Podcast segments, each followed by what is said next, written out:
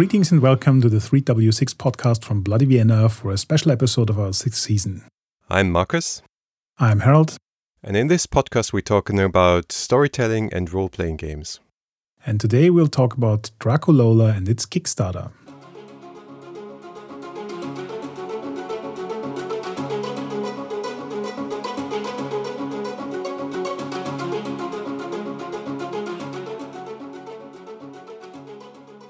We have a special guest, Chris Sims, one of the creators of Dracolola, which is currently a project on Kickstarter. But let's start with introductions first. Hi, Chris. Hi, I'm Chris Sims, and I am probably best known for work on Dungeons and Dragons and Pathfinder and Starfinder. And somehow I ended up in Austria. Uh, the truth is that I actually moved here because my wife has family here, and she is a Dutch citizen, and therefore my little girls are Dutch citizens. And we decided that being in Europe was a little bit better for our family. Do you want to tell us a bit about your um, role-playing background? Because obviously you worked on D and D for quite a while, like three editions or so, and Dracolola is something very different. So, so I mean, I, have played all sorts of games. I, I, I, started playing games when I was uh, about ten years old in 1981 with the red box basic D and D set, Moldvay version and I went through all kinds of games as I was growing up. You know, I played GURPS, I played Rolemaster, I played Toon, you name it. I, I, I probably played it, and I'd kind of gotten out of D and D for a while, and I our, our go-to game was GURPS at the time, and we were we were playing other games on it. Like I converted uh, White Wolf games to GURPS and stuff like that because I just preferred the system. But uh, when third edition came out, I was like, okay, well, let's give D and D a try again, and uh, you know, I got back into D and D, and then I started writing reviews of uh, third-party material. Uh, you might remember the D20 boom of that time, and uh, my reviews were pretty technical, so I would get into the details and the nitty-gritty of things that were mechanical. And people said, "Oh, well, you're you were right in your review. Will you edit for us?" And they offered to hire me to edit, and that was fun for a while. And then Wizards of the Coast had a open call for editors, and I took the test and I got hired as a freelance editor for Wizards of the Coast. And eventually I ended up being hired at the office there in Renton near Seattle to be a TCG, a trading card game editor. And that's how I started at Wizards. But within several months I had transferred to be an editor on D&D. And then for years I did everything on D&D. I was a designer, I was a developer, uh, an editor, and a little bit of producer because I would work with freelancers to get their stuff published in like D&D Insider and stuff like that. And I got laid off twice from Wizards. I got laid off once and then rehired a couple years later and then laid off again. And during those periods, I ended up working on things like Pathfinder and uh, other games. And eventually, I got hired. After the second time I got laid off at Wizards of the Coast, I eventually got hired to work on Starfinder as a developer and um, a developer is essentially a technical editor and a narrative editor. So we're responsible for making sure that all the mechanics in something work and that the story is right and it works with everything that's come before and is going to come after. So really, there's no way a freelance writer could know all the details that a developer knows. So we have to put all that stuff in during that type of technical editing. Uh, does that answer your question? Yes. yeah, I think I've worked in role playing games for almost 20 years now. So it's been a while. Yeah, that's really impressive. So, but we're here to talk about Dracolola. Can you tell us about the project? Uh, Dracolola is a character that my oldest daughter, Rosie, she's eight, made up. She has a vampire costume that she likes to wear. And uh, she was interested in vampires. We have a kids' book on vampires. She read that and she wanted to hear the story of Dracula. I told her the story of Dracula, which she found exceptionally sad. So she made up a happier version, which is Dracula's great great granddaughter, Dracolola. She's a, a, little girl vampire. And in Rosie's imagination, vampires can have kids. So Dracolola was born a vampire, and Dracula was her great great grandfather. And she started writing stories for school and stuff like that about Dracolola. And I just thought it was such a cool character that I wanted to do more with it. And so I started writing, and I was also interested in very simple games, uh, kind of like Lasers and Feelings by John Harper and stuff like that. Uh, so I wanted to do that. But what I also use it as an excuse to kind of interview Rosie about where Dracolola lives, who are her friends, you know, what does she do. So Rosie, with the help of my youngest daughter, Meredith, kind of created the world for Dracolola with a little bit of my help. I was basically like interviewing the experts, right, to get this material. And it was just a wonderful experience. And then I just made up uh, simple mechanics for the game. So the mechanical stuff is is mine, but the world is really theirs, and I really love that. I mean, I've made up some characters along the way, but most of the world is theirs. Yeah, that's that. That's the origin point for Dracolola. I just feel like uh, it was a great experience for them to participate in that with me, and they still are. And uh, it was a great way for me to show them what I do uh, and that creating something can be meaningful. So, is writing games together with your kids something you would recommend to others? Is it uh, because it sounds like a pleasurable experience the way you describe it, but I guess at the same time, um, coaching out a whole world from a few kids isn't that easy either. So, to me, it seemed pretty easy because you know you ask them a question and they just run with it. Like you get more than you bargained for, for sure. they will tell you a story faster than you can write it down and they will make up characters faster than you can write the names down and stuff like that. So, yeah, I would recommend it highly. I, it doesn't have to be a game; it could just be a story, or you know, talk to your kids about a story that they made up or a character that they made up, and you know, you could create a whole world in an afternoon just for fun and write it down or not. I think it's a wonderful experience. And when I made up some of the mechanics for how you would generate characters and generate their concepts and stuff, Rosie spent the whole afternoon just rolling on the tables and making up I don't know how many characters, one after another, after another, after another. And it was just a lot of fun.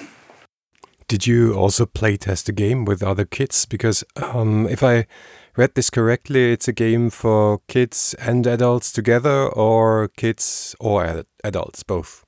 I have not play tested the game with other kids. Uh, this game is pretty simple and in early stages of development, really and uh, I hope to get it play tested more, but I wanted to put it out there in this kind of simple format just to get it out and see what people thought of it. Do you want to tell us a bit about the mechanics that the game actually has? Uh, the mechanics are pretty simple. So you have uh, two ability scores, and one is one of those ability scores is Kid, and that ability score is for doing things like you know, eavesdropping on adults and climbing trees and doing things that kids do, running away from other monsters. Um, and you have a, an ability score called Monster. Monster is for doing things that monsters do, like scaring people and uh, using supernatural powers that you might have and stuff like that. And uh, the game encourages you not to necessarily roll, depending on what the task is. You know, if the player has a good idea and that good idea would solve the problem, then there's no reason really to roll. But um,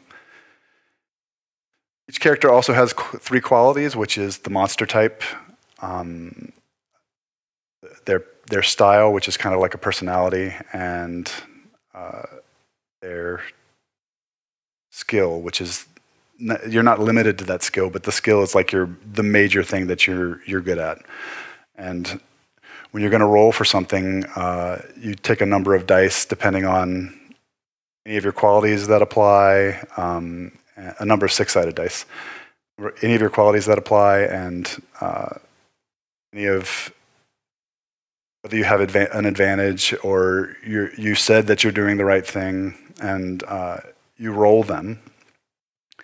And for each die that equals or is less than your ability score, that counts as one success. And uh, the number of successes determines your degree of success. But zero, of course, zero successes, of course, is a failure. Um, and your characters can have supernatural powers. They have uh, a number of favorite objects or a pet. And they also have two other attributes called hope and power. So, power is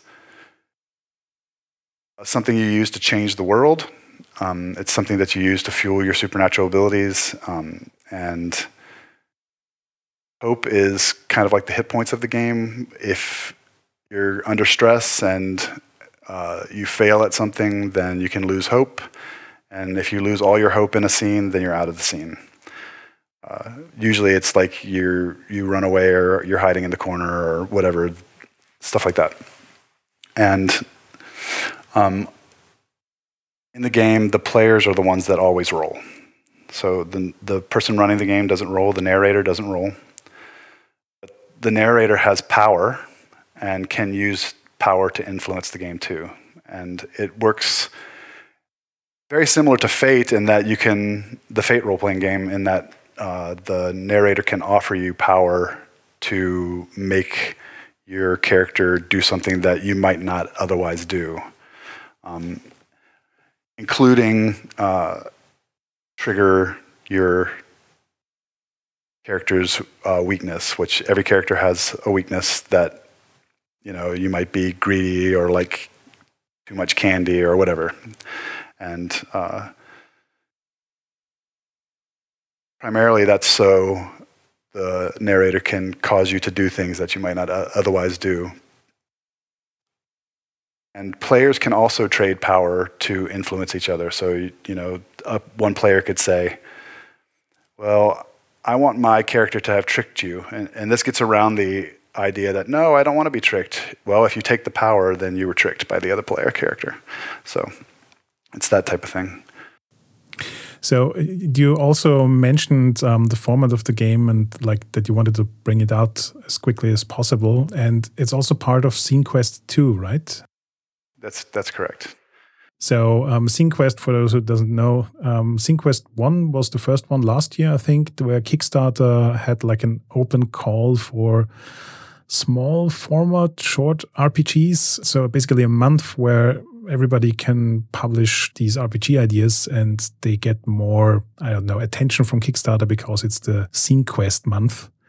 So how did that like influence your game? Did you specifically decide to do it during Zine Quest or did it just happen? And um, I think it also provides a um, like format. So um, how many pages and how big it is and stuff. How did that influence the game? Funny enough, it didn't really influence the game at all. So I was working on this game uh, independently. And because I was really stoked about it, you know, it, it was so much fun to put it together. And uh, I found out about Zine Quests after I had written the first draft of it. Uh, well, what I mean is the after I had codified the first complete draft of it, and I was like, well, this seems perfect for getting this game into people's hands and seeing what they think about it in a small format. Uh, and with some cool art and I, I just it seemed like opportunity meets uh, uh, opportunity so you know i had something that would work and i decided to do it and another thing is i thought well it, I, I have plans for other things that i'm going to kickstart but running a really small one to begin with is a great opportunity too because i can learn about the platform without uh, trying to run a bigger campaign. You know, so this campaign was just you know pay for the labor to make the game, pay for an editor, pay the artist, and pay the little girls who came up with the IP, and go from there. So yeah, I hadn't even heard of ZineQuest and when I started with this project, um, honestly just kind of floated into my awareness uh, right after I finished writing the draft of the game, which seems uh, like a wonderful coincidence. So, what did you learn during your Kickstarter uh, setup and process? And what about pledge levels and the general structure of the Kickstarter? Did you get any insights yet?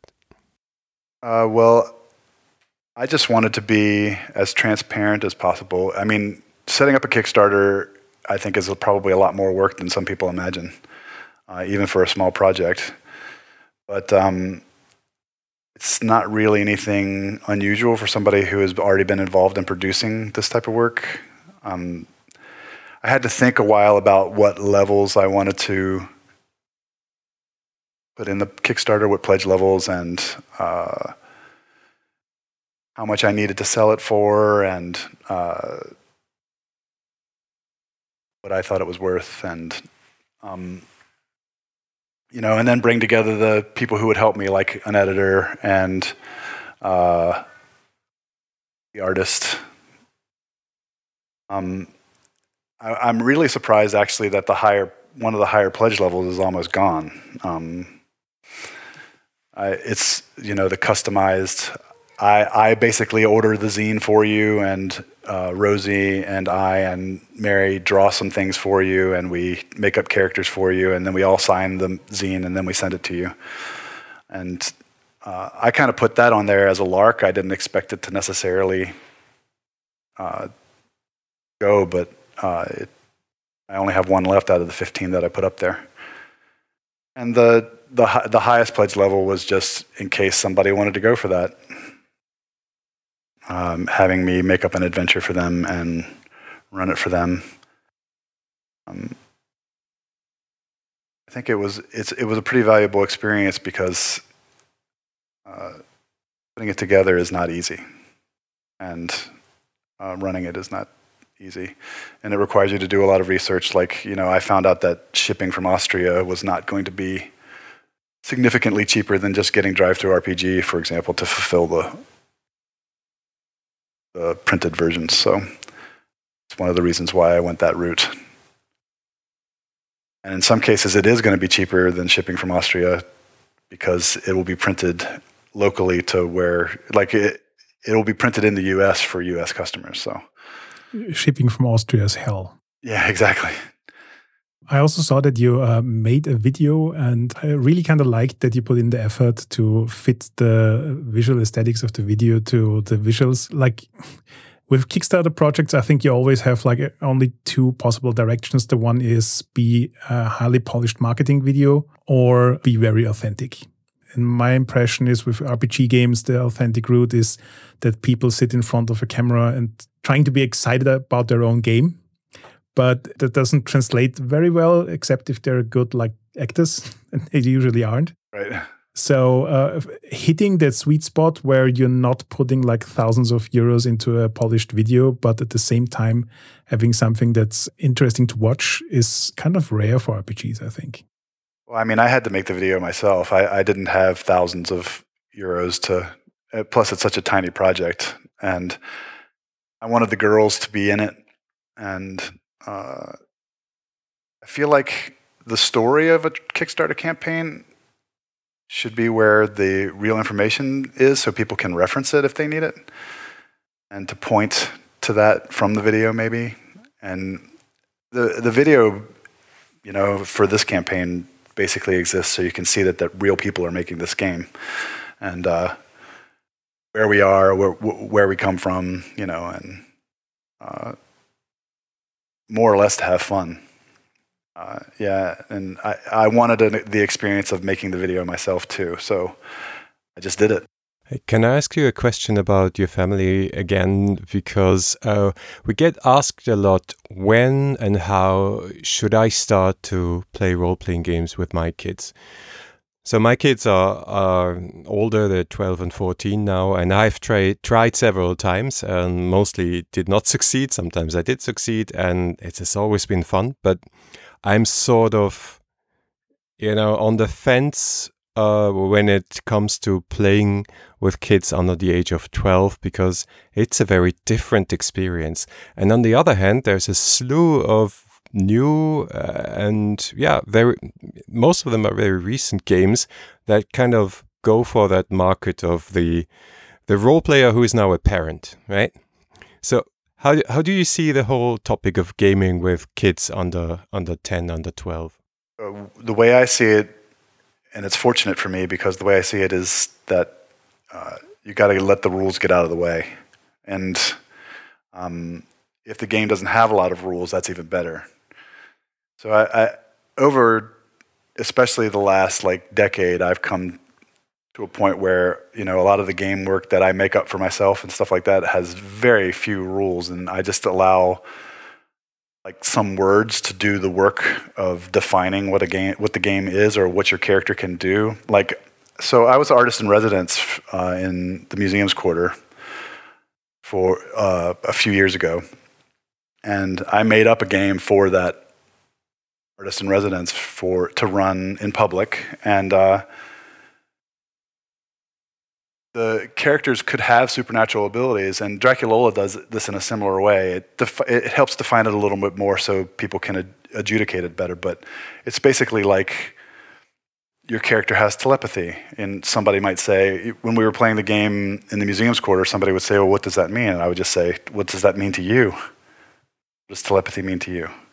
Just try to do the things that telepathy means to you in the game, and we'll work it out.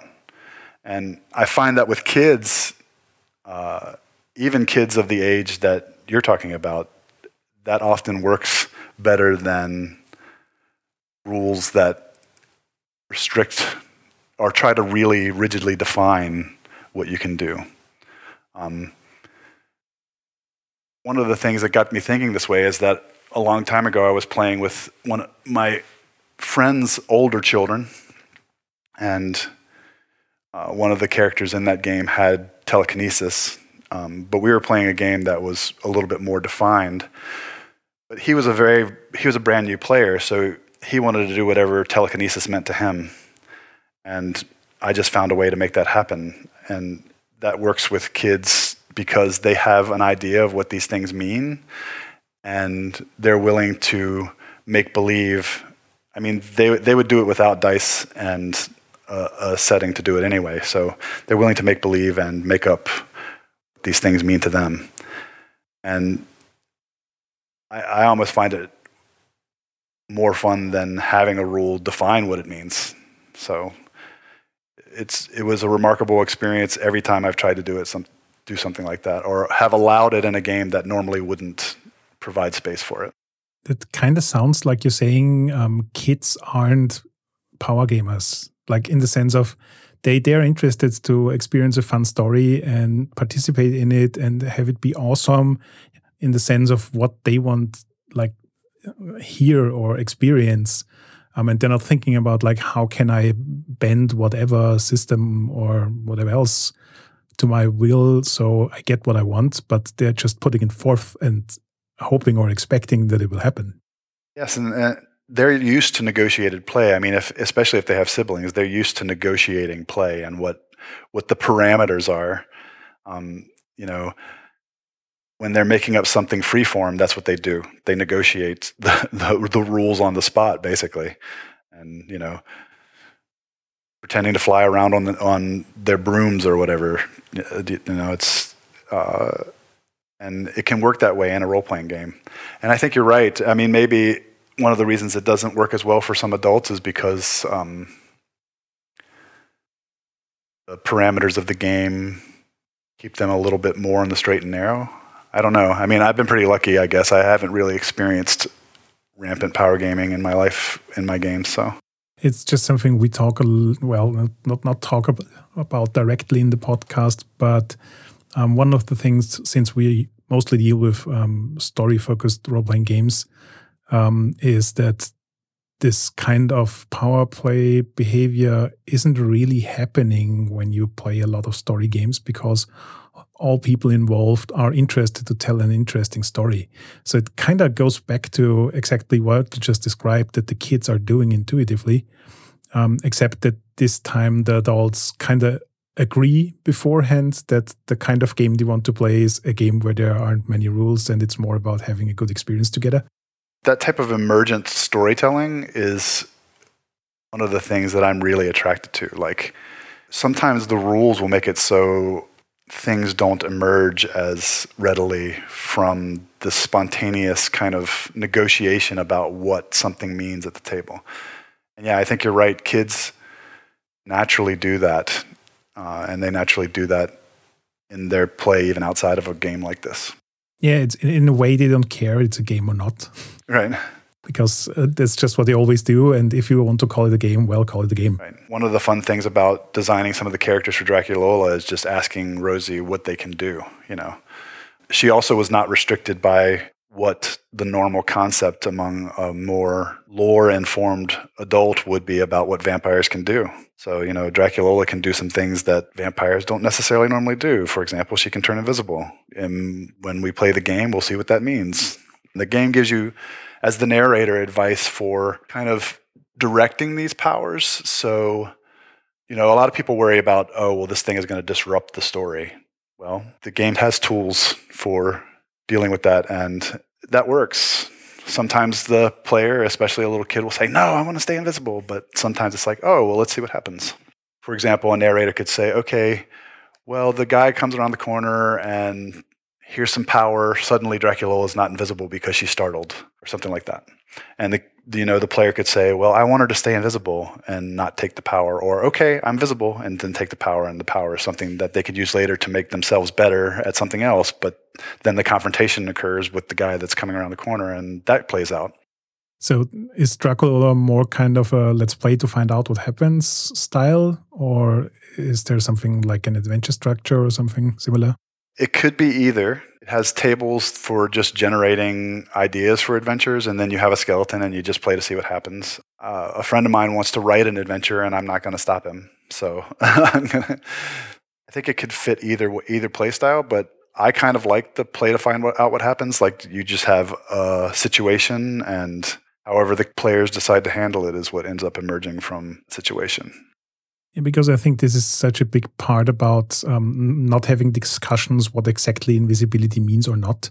Because if you have a story that's built around the characters and you just play to find out what happens, then you can't really disrupt the story. Because if it goes in a direction where a lot of people are unhappy with it, then just talk about it. Everything else is fair game. Usually, a lot of fun things emerge anyway. I've played games this way for quite a while. I mean, maybe people wouldn't know that since my public persona is more like I'm the D&D guy, but I've played games this way for years now and I love it.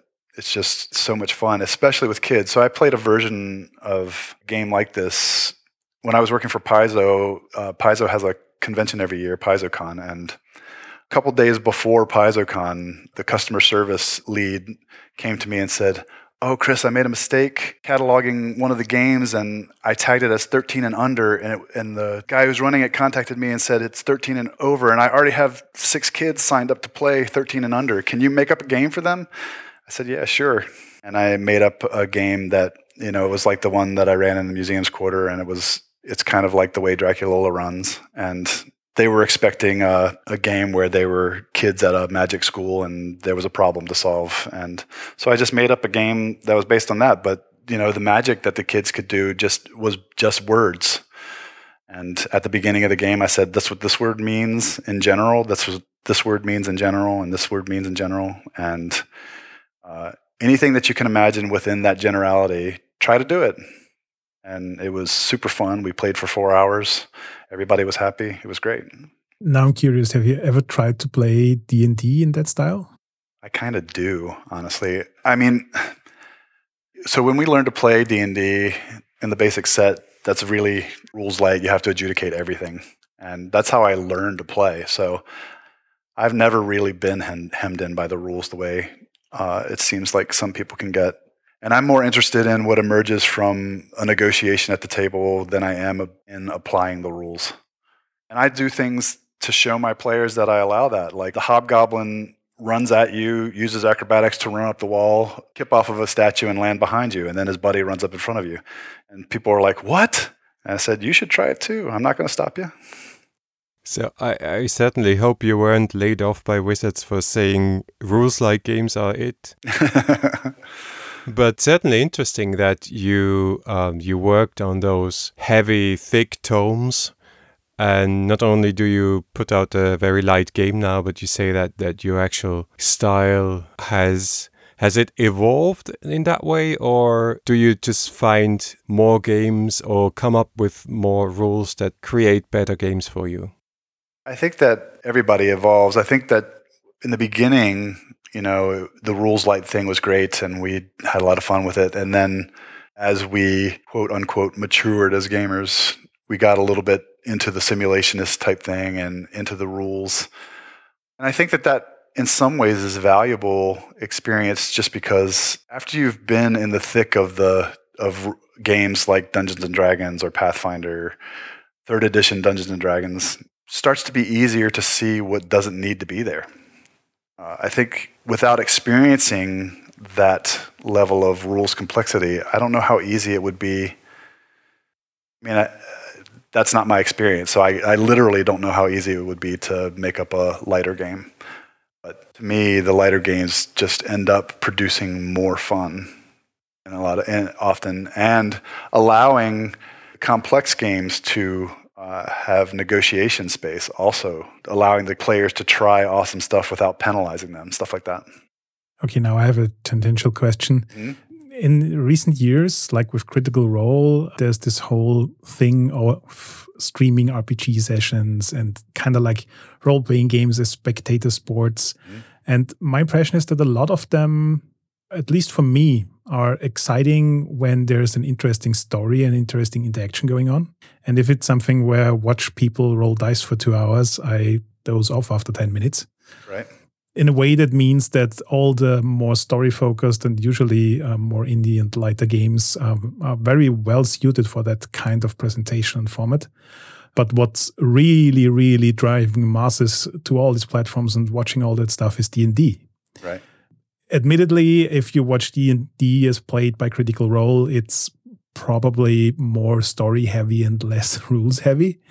But have you observed that trends that the RPGs are like moving to a new medium and how that actually impacts games and maybe how we play them, how we design them and stuff? I think that they're definitely moving to a new medium. I mean, that's undeniable. And I think that it's brought a whole new vitality to playing games. I think there's a whole sector of players that have come to the hobby because they watch things like Critical Role and they say, hey, I'm going to try that. It looks like I could try that. I'm going to try that. And they do, and they love it. For me, the best parts of Critical Role are when everybody is excited about something that's happening in the game. I mean, it could be combat or something like that, but often it's uh, a cool interaction, like you said. And I think that there are ways that even with a rules heavy game, you can pump that type of thing up. It's the type of thing that is refereeing a game as an entertainer. And I think that that can be done. Obviously, some people who run streams uh, haven't tapped into that yet. If, the, if they're sitting there just rolling dice and really applying the rules, I, I think that running a stream or even just participating in one is being entertainer and um, making the dramatic choice rather than the rules choice or the optimal choice. And often that type of skill also just applies to being a referee and making it more fun at a table that's not being streamed or being a player at a table that's not being streamed. So I think that that type of skill could apply in both situations. So, Chris, short summary. If people want to back your project, hopefully we get the episode out before it ends. When does it end? On which date? Uh, it ends on March 3rd at about 7:20 or 7:30 p.m. Uh, Central European time. So if you're listening to this before March 3rd, the evening, um, go check the project out, back it. Um, I think it's a really, really neat idea. And I'm very much looking forward to trying this game. It is really just a labor of love and me trying to share that with the world. Well, thanks a lot for having me on.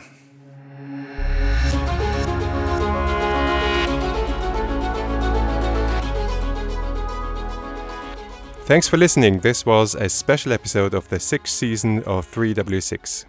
We'd love to read your feedback on iTunes, Twitter, or on our website at 3w6.fm. And if you liked the episode, give us a review on iTunes. Or become a Patreon. Thanks for listening, and until next time.